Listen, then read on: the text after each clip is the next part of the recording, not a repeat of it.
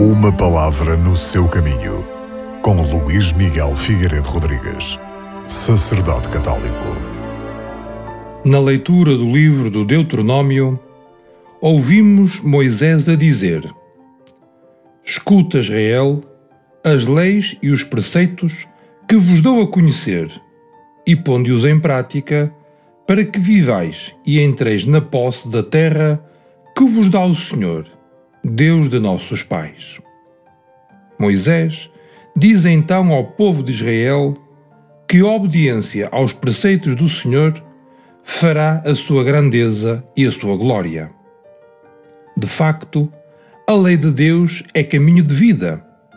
É luz a iluminar os acontecimentos e problemas da existência humana, pessoal e comunitariamente.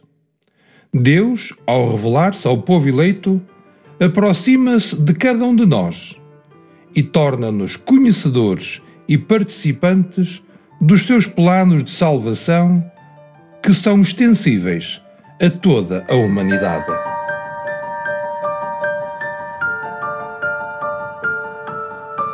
Uma palavra no seu caminho.